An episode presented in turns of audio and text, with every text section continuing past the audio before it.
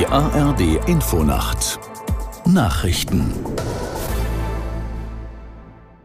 Um 1 Uhr mit Olaf Knapp. Die radikal-islamische Hamas hat der israelischen Armee vorgeworfen, bei einem Luftangriff auf ein Flüchtlingslager im Zentrum des Gazastreifens mindestens 70 Menschen getötet zu haben. Mehrere Häuser des Lagers Al-Maghazi seien zerstört worden, erklärte das von der Hamas kontrollierte Gesundheitsministerium. Von unabhängiger Seite ließen sich die Zahlen nicht überprüfen. Der israelische Regierungschef Netanyahu hatte gestern bekräftigt, dass Israel seinen Krieg gegen die Hamas so lange fortsetzen werde, bis sie eliminiert sei. Papst Franziskus hat in der Christmette in Rom an das Wunder von Weihnachten erinnert, an die Menschwerdung Gottes. Gleichzeitig rief er zum Frieden auf. Aus Rom Elisabeth Pongratz. Die Feierlichkeiten zu Weihnachten stehen auch in Rom unter dem Eindruck des Krieges im Heiligen Land und in der Ukraine. Es wird erwartet, dass Papst Franziskus sich bei seiner traditionellen Weihnachtsbotschaft am Mittag auf dem Petersplatz dazu äußern wird. Anschließend spendet er wie üblich den Segen Urbi et Orbi.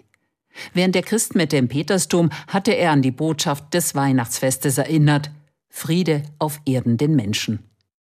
Die dänische Reederei Maersk erwägt, die Schifffahrtswege durch das Rote Meer bald wieder zu nutzen. Maersk habe die Bestätigung erhalten, dass die multinationale Sicherheitsinitiative greife, teilte der Konzern zur Begründung mit.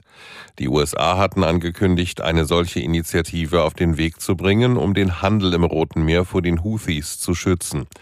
Diese hatten zuletzt Raketen auf Schiffe abgeschossen und dies als Antwort auf die israelischen Angriffe im Gazastreifen bezeichnet. Die Hochwasserlage in weiten Teilen Deutschlands bleibt kritisch. Die Pegelstände mehrerer Flüsse steigen durch Dauerregen an den Feiertagen weiter an.